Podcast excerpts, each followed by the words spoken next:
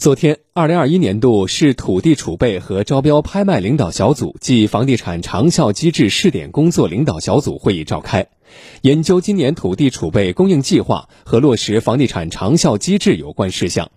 市委副书记、市长李亚平出席会议并讲话。来听广电全媒体记者郑晨采写的报道。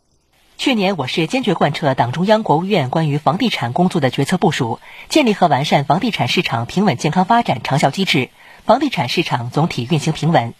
根据苏州市区2017至2021年商品住房用地供地计划方案，2021年我市市区住宅用地供应计划确定为8390亩，其中吴中区、相城区、姑苏区、苏州高新区和苏州工业园区共确定为6200亩，吴江区确定为2190亩。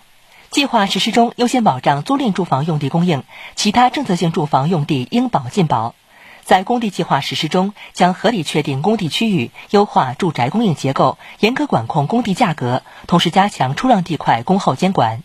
李亚平指出，要坚决贯彻落实习近平总书记关于推动房地产市场平稳健康发展的系列重要讲话精神，牢牢坚持房住不炒定位，推动房地产市场平稳健康发展。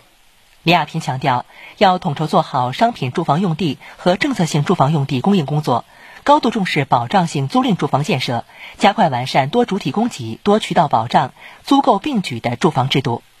李亚平要求加强已收储地块管理，维护好地块的市容环境，适度超前做好周边学校、道路、绿化等公共配套设施规划建设。市领导王翔、吴晓东、周俊，市政府秘书长周伟参加会议。